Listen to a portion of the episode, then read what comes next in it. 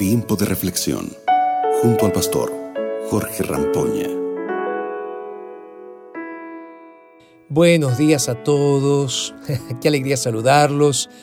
Aquí quien les habla, el pastor Jorge Rampoña. Estoy aquí una vez más para que juntos podamos meditar en la palabra de Dios, para que juntos podamos tomarnos un momento para conversar de Dios y conversar con Dios.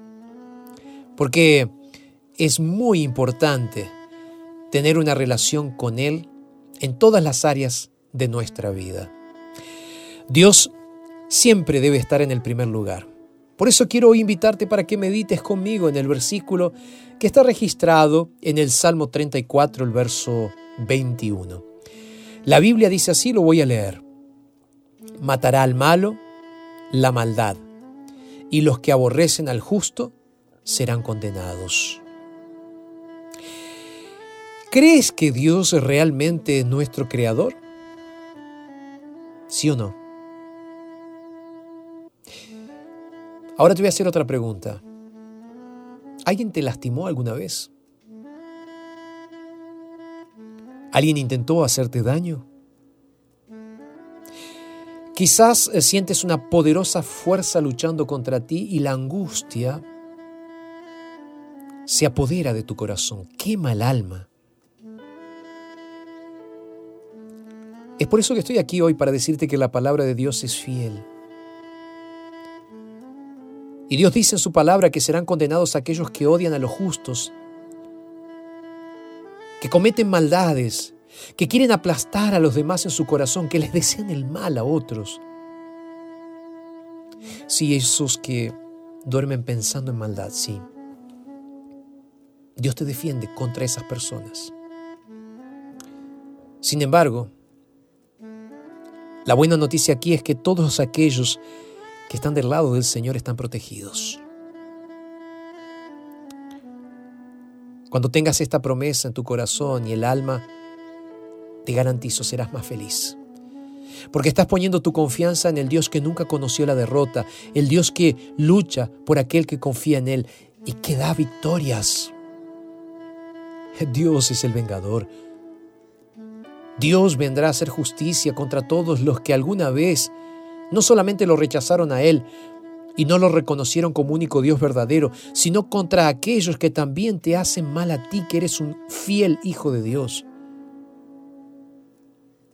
Aquellos que lastimaron a algún pequeño hijo de Dios y que no se arrepintieron, la justicia de Dios se manifestará sobre ellos.